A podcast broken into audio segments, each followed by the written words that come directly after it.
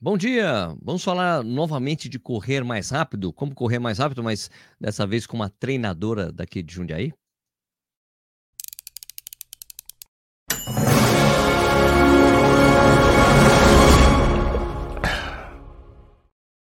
Bom dia de novo, seja bem-vindo ou bem-vinda ao Corrida no Ar. Meu nome é Sérgio Rocha. Hoje é quarta-feira, dia 14 de dezembro de 2022 e essa é a edição número 84 do programa Café e Corrida, uma live que rola de segunda a sexta às 11 da manhã até o dia 31 de janeiro, porque normalmente é às 6, mas aqui a gente está de férias, mas férias do horário. Né? Então a gente faz às 11 da manhã, isso vai até dia 31 de janeiro, como eu já disse, e isso vai para o YouTube, né? Live no YouTube, e depois vira podcast, fica disponível nos principais agregadores. Então, se você está assistindo ou ouvindo isso depois da sua publicação, muito obrigado pela sua audiência. Aliás, muito obrigado também para quem está ao vivo aqui comigo. Vamos lembrar da caneca do Café e Corrida. Tchê, tchê. Caneca do Café e Corrida aqui, você usar o cupom Café e Corrida 10, você tem 10% de desconto, você economiza no frete. Beleza? Link está na descrição, também tem. Cadê os óculos? Os óculos tem também na descrição, tem um link dos óculos da. Nossa, tirei o fone. Óculos da IOP, tem 10% de desconto também, parceiro aqui do canal. Valeu, muito obrigado. Beleza, vamos colocar o, o óculos novamente normal. Isso aqui é o Camaleão. 10% de desconto, cupom café, é, corrida no ar 10. Fechou? Beleza? Então vamos lá. É, esse aqui é mais um episódio da série de conversas que eu tenho feito com treinadores do Brasil inteiro para saber como é que eles fazem para que os seus alunos melhorem sua performance, velocidade, se tornando mais rápidos. Claro que não existe uma resposta certa para todo mundo, não existe uma fórmula, um remédio que você toma correr mais rápido, mas cada treinador tem a sua metodologia de treinamento. Hoje a gente vai conhecer a da Zenaide Vieira, atleta olímpica, que tem uma assessoria aqui em Jundiaí chamada ZV Assessoria Esportiva de Jundiaí. É, minha amiga também, claro, mora aqui em Jundiaí. Eu, cara, eu tô devendo fazer alguma coisa com a Zenaide, ó, há anos. Ainda bem que eu consegui colocar aqui. É legal e é um prazer ser a primeira treinadora mulher dessa série. Vamos lá, e daí você vai conhecer um pouco mais sobre a Zenaide e o método dela. Vamos lá.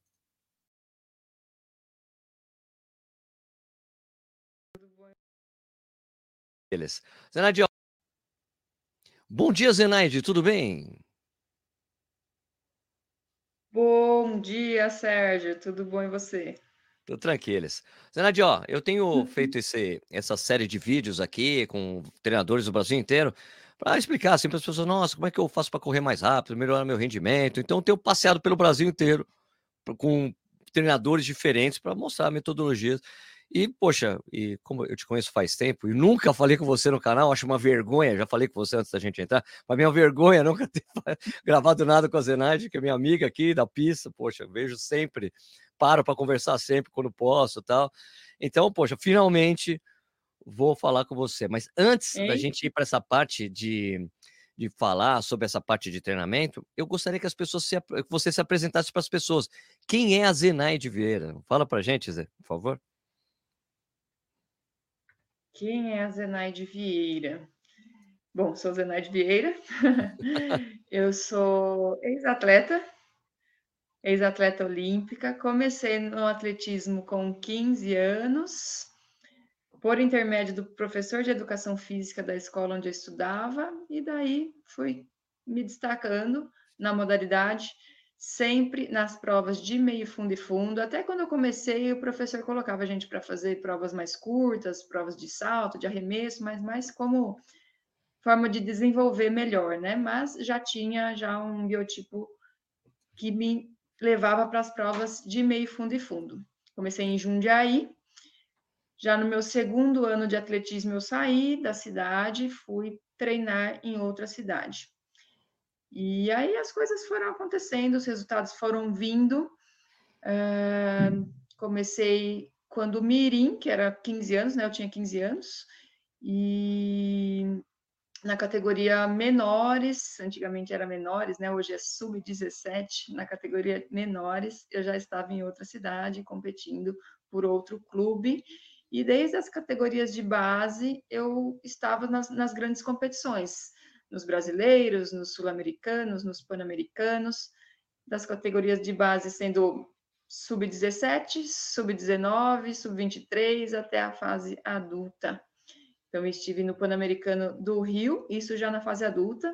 Nas fases de base, eu estava na, nas competições sul-americanos, brasileiros, e já na fase adulta, estive no Pan-Americano do Rio em 2007, na Olimpíada de Pequim em 2008. E minha prova principal, sempre fiz prova de meio fundo e fundo, desde os 1.500, 5.000, 3.000 com obstáculo, que era minha prova principal era a prova onde eu estava nessas grandes competições, foi nos 3 mil metros com obstáculo. Fui recordista brasileira e sul-americana da prova, bati o recorde algumas vezes, hoje não é mais meu, o último recorde que eu bati foi em 2008, quando eu fiz o índice olímpico, hoje esse recorde é de uma brasileira novamente. Saiu do Brasil, né, estava com uma argentina por alguns anos, hoje o recorde é de uma brasileira novamente, e eu fui uma das recordistas da prova de 3 mil metros com obstáculo e foi a prova que me levou para os grandes eventos. Tá, e quando é que surgiu essa, essa transição Acho... da Zenai de atleta para a Zenai de treinadora de corrida em Jundiaí? Sérgio, deu uma travada, não escutei. Quando é que teve, quando é que rolou essa transição aí de da Zenai de atleta para a Zenai de treinadora de corrida? A Zenaide atleta passou por muitas lesões.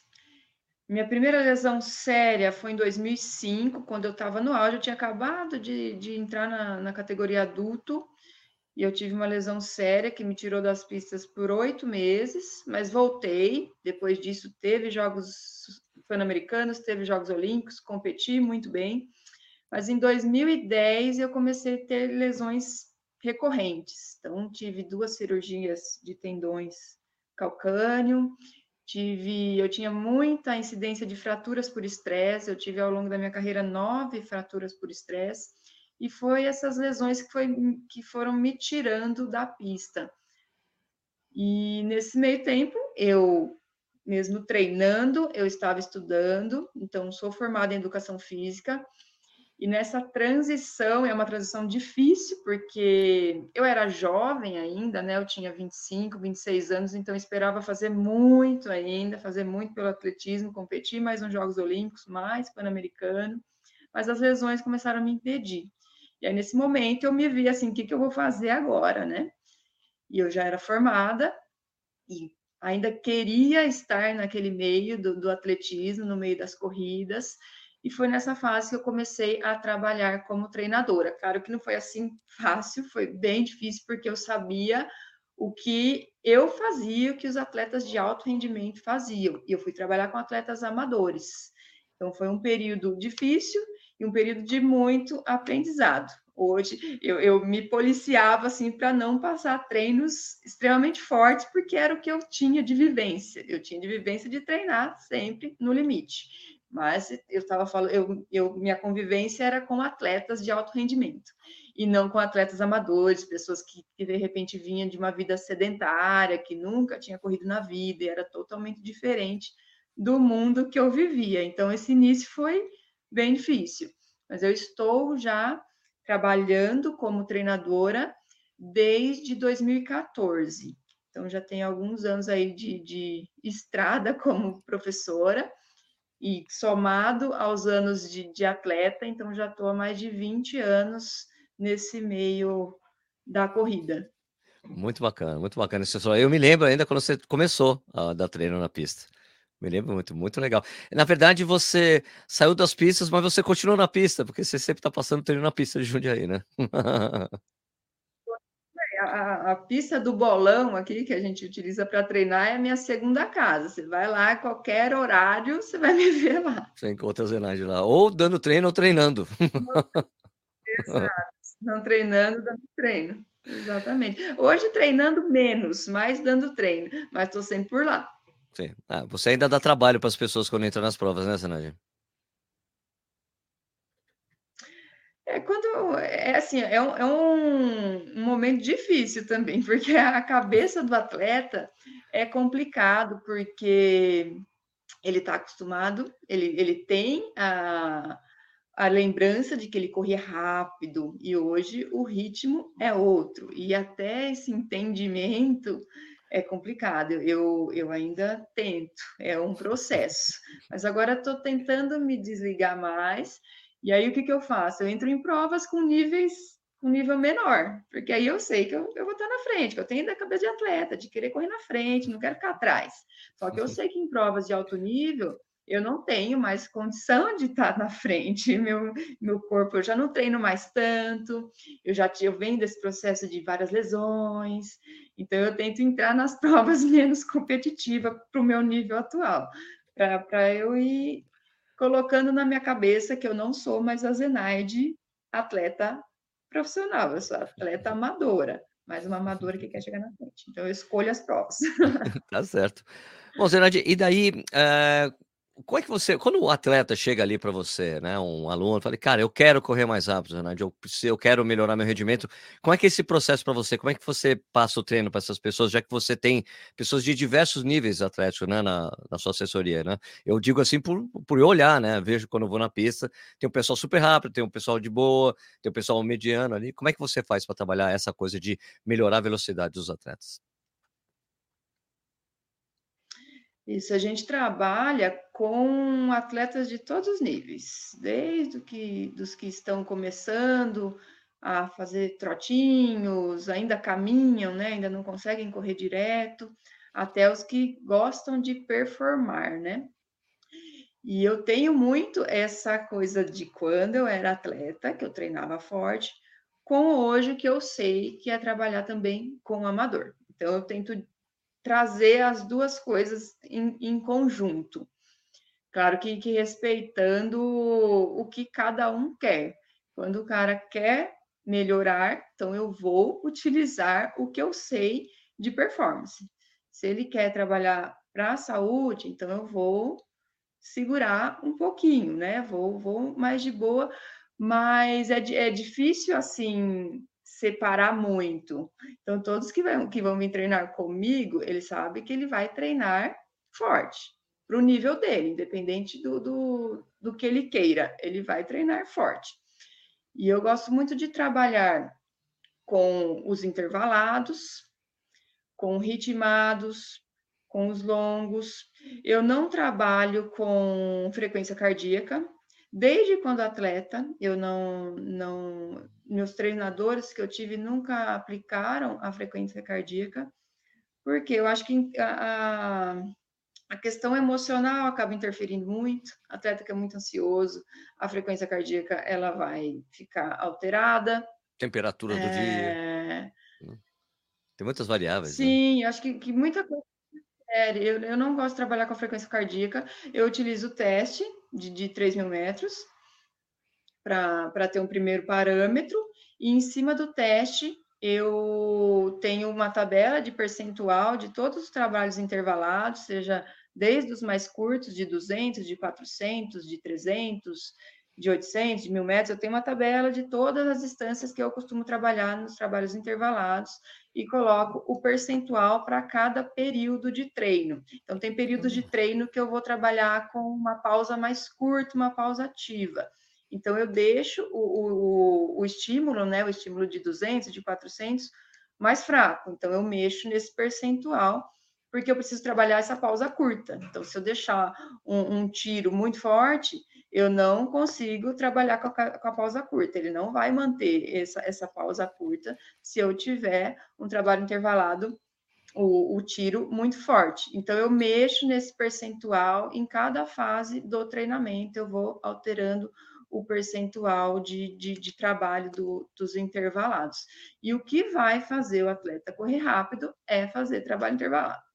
Se, se ele quer correr rápido, não adianta, ele não vai fugir disso, ele não vai fugir de, de sofrer no treino, ele vai precisar sofrer no treino, senão ele não vai atingir uma performance, ficar só rodando, então ele vai precisar fazer trabalho intervalado. Então, o, o, o trabalho intervalado ele está dentro de toda a, meto, a, metodologia que eu trabalho.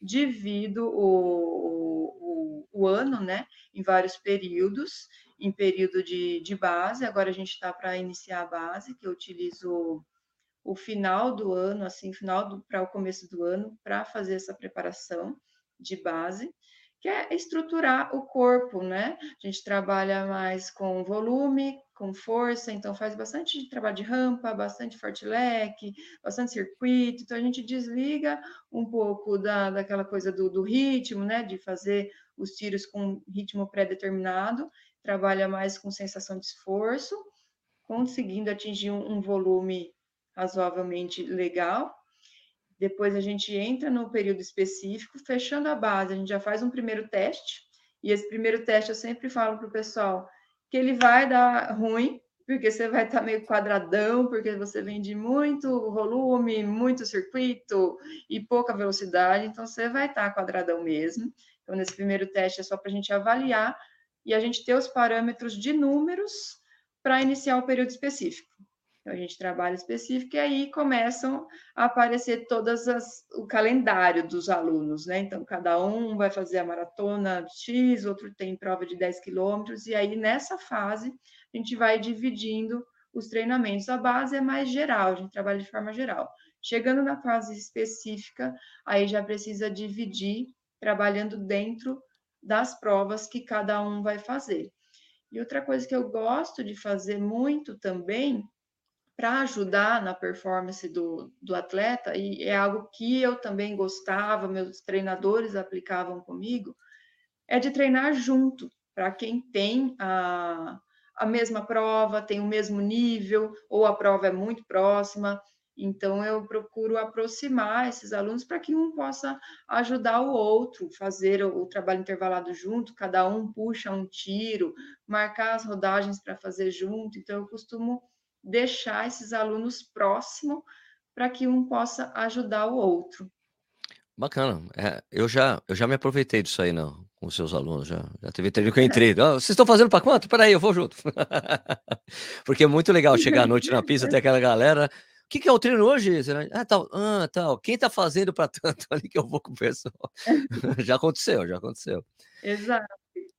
E na sua semana. É, eu, eu ah. conhecendo os alunos, eu já sei, ó, você pode fulano. É o mesmo ritmo, o, o, trabalho é igual, mas eu sei que eles têm uma prova-alvo próxima e ritmos parecidos. E daí, Zenaide, é, como é que é o esquema de treinamento seu? São dois, dois treinos de alta intensidade durante a semana, mais o longo? É um treino só de. Como é que funciona? Como é que você divide isso? A semana, basicamente, eu divido em fortalecimento. A gente normalmente começa a semana é extremamente importante. Eu sei que o pessoal não gosta, eu também me enquadro nesse. Não gosto muito de fazer esse trabalho de ficar contando lá as repetições, é algo que, corredor ajuda em melhorar sua performance, mesmo que você não quer performar, te ajuda a ter uma saúde do corpo melhor, né? Manter suas articulações, seus músculos protegidos e mais fortes. Então, precisa fazer. Então, a gente entra a semana com trabalho de força, e aí depende também dos dias que os alunos treinam, né, para fazer o trabalho intervalado. A gente tem grupos de treinamento, né? Eu acompanho presencialmente, mas a grande maioria é presencial. Então, a gente tem os grupos que eu acompanho. Então, dependendo do dia que o aluno vai treinar, treinar em grupo, e eu costumo deixar o dia do, do grupo, que ele vai no grupo, para fazer o trabalho mais intenso. Então, depende um pouco, a planilha dele vai depender do dia que ele vai participar do grupo para fazer o trabalho intervalado. Mas vamos pôr uma pessoa que treina lá no grupo de terça-feira. Ele vai fazer o trabalho de força na terça, na, na segunda. Esse trabalho, para esse que treina na terça, que faz o intervalado na terça, eu peço o pessoal segurar um pouquinho a onda na, nos membros inferiores, trabalhar mais membros superiores e deixar os inferiores para um outro dia, quando não tem trabalho intervalar no dia seguinte e acaba interferindo. Então, ele faz um trabalho de, de, de força, trabalha a região do core, faz membros superiores na segunda, na terça ele vai fazer o trabalho intervalado, que eu costumo fazer esse trabalho intervalado, esse primeiro da semana mais longo, por exemplo, repetições de mil, repetições de 800. Eu gosto de trabalhar também, de, dependendo da fase, treinamento tudo depende, tudo você vai colocar lá, você vai colocar, depende.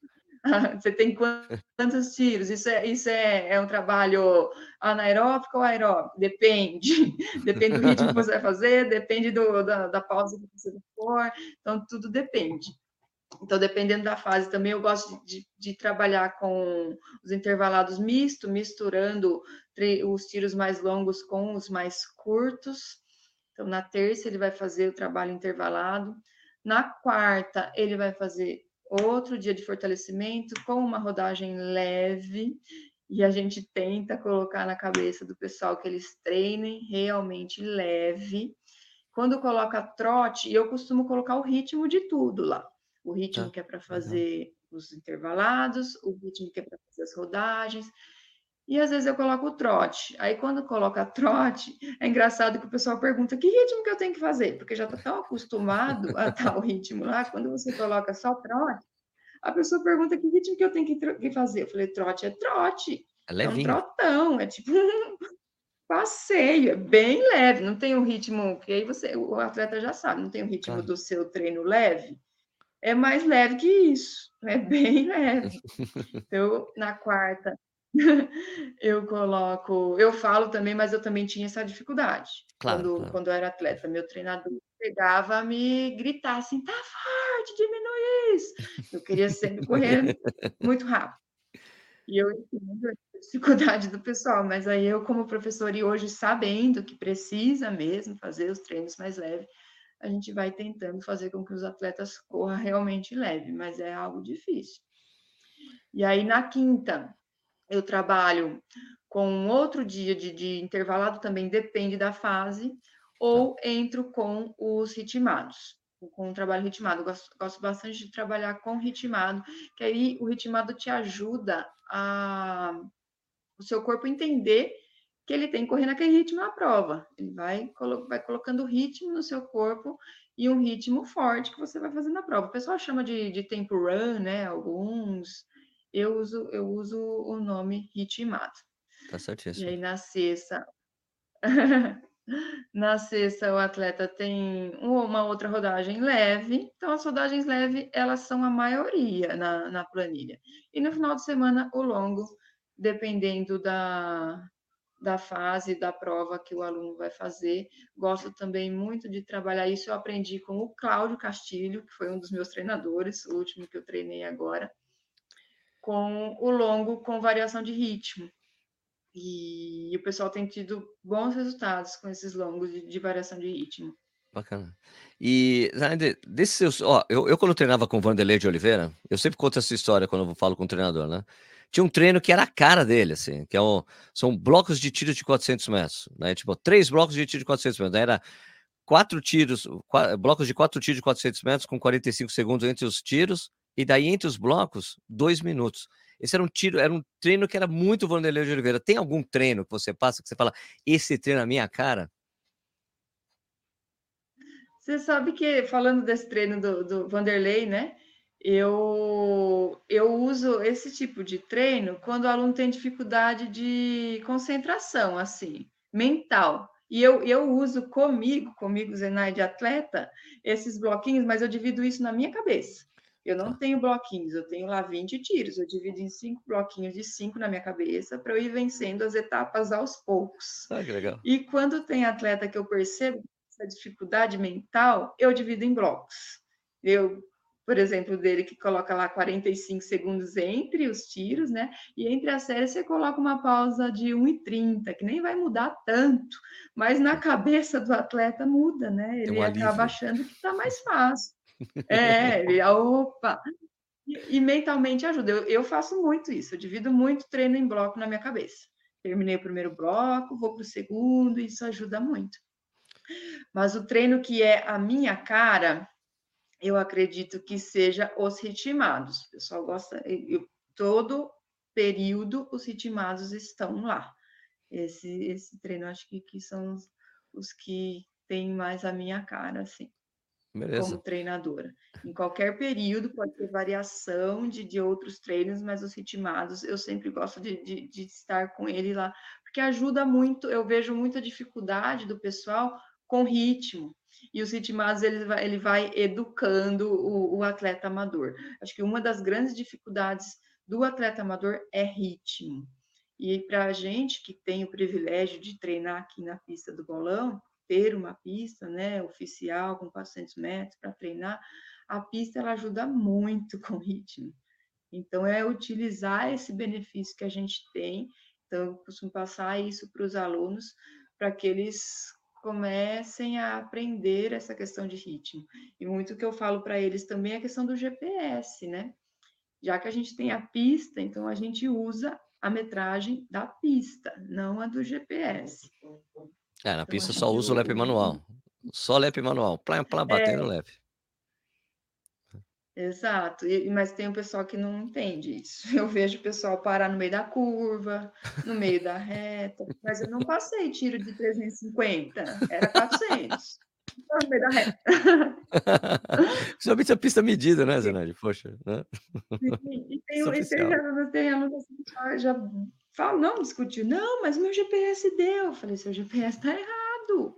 A pista ela não se move, a pista ela tem a mesma metragem toda hora. A pista não se move. Adorei essa. A pista não se move, meu amigo. É. Mas é, é, é, assim, é uma questão do pessoal não saber mesmo, né? Então sim, a sim, gente orienta. Claro, o pessoal claro. às vezes eles acham que o GPS é tipo a, a ferramenta mais confiável do mundo, que ele só confia nele.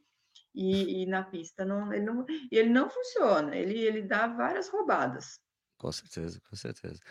Bom, Zenadi, poxa, eu queria agradecer super o seu tempo que você deu para mim hoje para contar um pouco da sua história e o seu método de treinamento. Eu vou deixar os contatos da, da, da ZV, assessoria esportiva, na, na descrição do vídeo. E espero poder falar com você mais vezes. Quer dizer, mas isso a gente vai se falar, né? Só se encontrar na pista. A gente se fala, é muito fácil. Mas quem sabe te trago mais vezes aqui para a gente conversar, né? Eu que agradeço, Sérgio. Enfim, saiu um papo. Fora do, do bolão. Mas do bolão. Obrigado, Zé. Até a próxima, então. Valeu, Sérgio. Isso aí, galera. Muito legal o papo com a Zenaide. É, muito legal. Sempre conto com ela na pista. Como falei, às vezes entro no treino dos alunos dela, ali, quando, principalmente quando eu vou treinar à noite no, no bolão, que é onde está a galera em massa. Aliás, é incrível aí no bolão à noite por causa disso. É tanta gente correndo lá, cara. Que é muito legal. Pô, pelo menos a pista fica cheia, realmente. Tem o uso da pista. Realmente a pista é bem usada. Tanto de manhã, à tarde, à noite. Muito bacana. Bom, vamos agora falar. É, bom, bom dia para todo mundo que está aqui. Tem um pessoal que está aqui ao vivo, né? Poxa, aqui o nosso meu amigo Sanches está aqui. Leonai Correia, Maria dos Santos, Education for Dentists. Muito legal, tamo junto, mano é, Fausto Carvalho, Otaviel Vieira, Rodolfo Meirelles, Corre Pezão, é, W Cavaleiro, André Carneiro de Medeiros, Wagner Azevedo, Helicópteros, Duplo Ferreira, Vander Rossi, Tia Yamamoto, Luan Corsi, André Alves e o Det Trindade, e, e o Det Trindade que eu conheci pessoalmente João Pessoa nesse último final de semana, muito legal. Isso aí. É, Laura Caminha está aqui também. André Alves falando aqui. Zenaide aparenta ser super tranquila, muito profissional. Treinamento presencial e correr em grupo é muito bom, só corre sozinha. Ah, cara, Zenaide, não é à toa que a Zenaide tem a maior assessoria de Jundiaí. Esse jeitão dela aí, super simpático, é, realmente ganha as pessoas. Tem muita gente treinando com ela e é por isso que é muito bacana. É, sempre eu me adentrar ali na assessoria correr com o pessoal, que eu conheço bastante gente que treina com ela né? Pessoal daqui de Jundiaí, sempre estou encontrando na pista, muito bacana. Bom, vamos ali então para os, os comentários do episódio de ontem do Café e Corrida. Vamos aqui, fechar aqui, para compartilhar a tela. Aqui eu tinha deixado aqui a enquete, não, aqui, a enquete é, vocês acham que eu deveria ir ao The Running Event 2023? 100% das pessoas falaram que sim. Eu acho que eu vou ter que ir mesmo. Já estou vendo até passagem. Vai passar, vou tentar emitir com milhagem, vou dar um jeito. Eu só não quero ir com uma marca para não ficar. É, ter que ficar uh, escravo, vai, digamos assim, escravo de uma programação, fica, sabe, eu acho legal. Não quero fechar, porque assim, daria para tentar fechar projeto com alguma marca. Ah, me leva para o The Running Event mas eu tenho que ficar aí focado nos eventos da marca, né? Então quero ver o que está acontecendo lá, vou isso. Ano que vem eu vou estar tá lá, prometo. Dessa vez eu não falho. Esse ano eu não queria ir, estava cheio de compromisso, não tinha como. Ano que vem tô lá, né, até porque vai ser no último final de semana de novembro, a última semana de novembro, então dá para encaixar ali tranquilamente. Beleza? Daí eu perguntei aqui qual tênis você pretende comprar em 2023. O Duplo Ferreira falou: estou esperando o novo KR5, então vai ser KR6, né? não é não? É o novo KR5 é o KR6, né? É, Cris Novaes falando do Meta Speed Sky. É, Vinícius Moleta, sonho, Alpha Fly 2, realidade, provavelmente o Nova Blast 3 em promoção. Tem o Super Blast, né? Algumas pessoas têm esperado o Super Blast, que é o tênis da. da é um tênis da série, da série Blast com Flight Phone FF Turbo Plus, que é o mesmo usado nos tênis com placa, né? Então, os tênis super levinho, bacana demais. Maurício Viana falou New Balance Rebel V3. Frederico Guimarães falou Endorphin Pro 2. Agora vamos ali para alguns comentários que o pessoal deixou aqui no, é, no YouTube. É, é só tocar a tela, peraí, tá fácil aqui, peraí. Lá. Vocês verem aí também o que, que eu estou lendo. Alguns comentários são de vídeo anteriores, assim, né? Mas aqui, ó, Edivaldo Elias Ferreira falando, Danielzinho é extraordinário e merece nossa admiração e respeito. Ele conseguiu, a duras penas, com pouco apoio, quebrar o recorde sul-americano de décadas. Estamos na torcida pela vitória de Danielzinho na São Silvestre. Me parece que ele não vai na São Silvestre. Me parece, vamos ver. Aqui, Fábio Santos, muito bacana. Ué, por que tá travada a tela aqui? Tinha mais comentários. Algum problema aqui? Vamos ver de novo. Tem muito mais comentários aqui. Por que tá travado o comentário? Hum, alguma coisa esquisita que tem mais comentários aqui para ler. Deixa eu interromper o, o aqui fazer de novo. Só, só um instantinho, pessoal. Tem muito mais comentários, tá? Não sei porque tá travado aqui. Vamos ver. Esse aqui. Ah. Ah, peraí, eu vou colocar no, no próprio YouTube, peraí. Senão as bacanas que eu gostaria de conversar mais a esse respeito. Só um instantinho. Não, né, no canal do YouTube, Sérgio. Aqui, YouTube, meu canal. Isso. Aqui, com o papo com o Rodrigo Renis, né? Ok, agora, agora não tá. Agora não. Vamos aqui, vamos ver. Vai dar certo agora. Bom dia! Agora deu certo, vamos lá. Camila Guerra, eu fiquei impressionada na meio de Buenos Aires, pouquíssimas pessoas com tênis de placa, a maioria dos que estavam brasileiros. É, então, é, já tem mais comentários sobre isso aqui. Por exemplo, do Daniel Schmalz. Tênis com placa já é realidade. Fiz a etapa verão da meia maratona da Estrada Velha de Santos no de domingo. Muita gente com tênis de placa, principalmente Fila Racer, Carbon, Vaporfly, até os grafenos. Impressionante o crescimento. Eu ainda não comprei o meu com placa, vai demorar um tempo ainda. Valeu, Sérgio. Mas, o Daniel, a gente não está falando que tênis com placa não é realidade. Não falei isso. Mas o que eu digo é assim: está longe de ser a maioria dos tênis que as pessoas usam hoje. Não é de placa de carbono, que tem a placa. Como eu disse, tem umas experiências na Maratona de Nova York e Amsterdã e várias provas aqui no Brasil são poucas as pessoas que usam tênis com placa e a maioria que está com placa é o pessoal que está correndo mais rápido. Mas isso não significa que não seja realidade. É a realidade desde 2019, realidade que tem pessoas usando tênis com placa. É, tá, o que tá, o que rolou mais é que tem mais, mais tem, tem mais marcas é, oferecendo tênis com placa, só que os tênis com placa são caros ainda. Então você vê que as pessoas ainda não topam pagar esse preço, né? Pagar dois mil reais, dois mil quinhentos reais, mil quinhentos reais num tênis, né? Então é isso. Não é que não é realidade. Não, a gente não falou que não é realidade. Fábio Santos, muito bacana o vídeo de hoje, Sérgio. Rodrigo é o Kipchoge dos tênis fera demais. Gustavo Bittencourt, Raquel Cassanaro falou muito bem sobre o assunto da lesão e decorrência de tênis com placa. Deu pontos contra pontos, a sua opinião pessoal.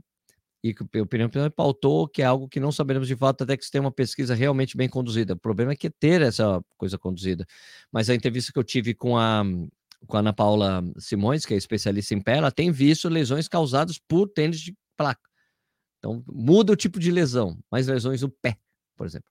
Até lá a coisa será baseada no eu acho, me parece. Não é que eu acho, é realidade para quem atende pessoas. A Ana Paula, que eu acabei de citar, é uma médica que ela recebe pessoas para tratar.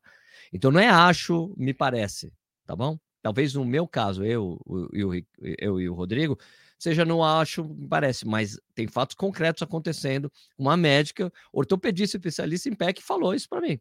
Então, né? Até lá a coisa pode ser baseada no eu acho, me parece que pode aumentar a prevalência de lesões decorrentes do seu uso. Isso mesmo pode ser uma coincidência, pode ser associado a outros fatores da mudança comportamental ou uso público que vem aderindo no esporte. Claro, lesão é multifatorial, mas as pessoas que não se lesionavam antes, agora se lesionaram com tênis de placa de carbono, a coisa que mudou é a placa de carbono. Pode ser uma série de fatores, por isso que tem que ser estudado, mas que tênis, tênis, tênis de corrida não evita lesão, a gente sabe disso. Pode causar lesão. É, será que o nosso amigo Maioral, o Correal, acho que é da pessoa que fez uma crítica ao Danielzinho, falando que ele era caicai, como o Neymar, como se desse para comparar futebol com corrida, né? Acredito muito no Danielzinho, não acho ele um kamikaze. Sei que a paciência e estratégia é essencial, mas a ousadia é tão bem. Sim, ele é um cara ousado. Antônio Floco, Sérgio, a impressão minha, o café e corrida segue o calendário escolar do seu filho. Bom, deixei isso claro, que é exatamente porque meu filho não está mais indo para a escola que eu passei para as 11 horas, horário de férias. Beleza, Nicolas Barbosa, boa tarde, jovem, simbora, grande abraço. Aqui está aqui o Marco Antônio Miller, maior especialista em tênis de corrida e não cita Puma marca que mais cresceu no mercado de running nos últimos dois anos, de, de quebra ainda lançou o melhor daily trainer com placa de carbono em 2022. Principal vídeo. Puma Deviation. Não, a, gente falou 2023, amigo. A gente não tá falando 2022. Próximos tênis que vão vir. É, Puma Deviate Nito 2. Mês passado estava menos de 800 reais acessível um tênis de entressola PIBA e placa de carbono no Brasil. Marco Aurélio, eu até respondi o seu comentário, mas é o seguinte. É, da onde saiu essa história de que a Puma foi a marca que mais cresceu no mercado running em 2020, nos últimos dois anos? Eu não consigo ver isso, não. Nem nas provas que eu corri no exterior, por exemplo, onde a Puma teria que estar mais presente por ser uma marca europeia. Quase não vi ninguém usando Puma. É, aliás, é muito raro ver as pessoas usando tênis Puma. E você fala que a marca mais cresceu nos, nos últimos dois anos, e o principal assunto do vídeo é 23, não 22. Não entendi a sua expressão. E, aliás, a, a, Puma no Brasil trabalha pouco com seeding, né? De mandar tênis para teste. Por exemplo, eu não recebi o DV de Nito 2. Mandaram o primeiro, eu não terminei de fazer o, o review. Mas não recebi o segundo, não recebi o Speed. Né? Os outros tênis, eles trabalham um pouco com seeding aqui no Brasil. E, e crescimento e, equivale a investimento. Teve uma atleta Puma que conseguiu ser, ir bem na Olimpíada? Teve mas a gente não tem visto mais nada da Puma, por exemplo. Então eu discordo da sua opinião que tenha sido marca que mais tenha crescido nos últimos dois anos no running. Discordo frontalmente disso, porque tem tantas marcas crescendo muito mais, que a Puma aparecendo muito mais que a Puma, como a Skechers aparecendo bastante, ASICS aparecendo muito bem com os novos tênis, é, Adidas melhorando muito seus tênis, que a Puma tem, a Puma sequer tem tradição de tênis de corrida, ela vê, ah, tem placa de carbono, vamos fazer placa de carbono. Eu enxergo a, a, a Puma aparecendo, assim, não, olha, tá bom, vai, vamos fazer mais tênis de corrida, porque agora dá para cobrar mais caro. Não, não enxergo isso né, chegando, não. Tem tentado inovar? Tem, mas até conseguir um espaço que tem Salcone, por exemplo, no mercado, acho muito difícil, né? Salcone. Né? Olha, é isso aí. Uh, acho que esses são os comentários. Vamos aqui. Beleza. Uh, deixa eu ver. Galera que comenta nesse horário é mais nervosa que a galera das seis da manhã. Uh, deve ser isso, talvez, né? Talvez. Isso aqui. Mas aqui ao vivo é tranquilo, mas os comentários vêm depois. Uh, sempre tem uns comentários nervosos assim também. Bacana. Bom, então é isso aí, minha gente. O Café e Corrida vai ficar por aqui. Se você gostou do vídeo, deixa um joinha, dá um like na, na live, isso é super importante, ou no vídeo, ou na like, na, na like, na live, isso é importante pra caramba pra gente. Se você gosta do canal, se inscreve, você ajuda muito o trabalho da gente por aqui. No Spotify, você que escuta no, no, no Spotify com frequência, você pode dar estrelinha pra gente. Não adianta você não escutar o podcast lá no Spotify e tentar avaliar, porque eles vão, ó, você não escutou, como é que você tá avaliando? Eles têm essa política. Então, se você escuta a gente no Spotify, avalia a gente lá, dá uma estrelinha, que é importante pra gente. Você tem que escutar pelo menos um, um ou dois episódios lá. Então, quem escuta a gente no Spotify, com frequência pode avaliar a gente, é super importante para a gente isso também, tá bom? Então eu queria desejar um ótimo dia para vocês, um ótimo dia de trabalho, de estudos, de treino, se você já não treinou hoje. E a gente se vê, aliás, o treino de hoje, fiz 10 km de rodagem. Vou começar a falar o treino que eu fiz hoje, porque começa às 11 da manhã, né? É, e a gente se vê de novo amanhã, às 11 da manhã, horário de férias, até o dia 31 de janeiro. Obrigado pela audiência, pessoal, e até amanhã.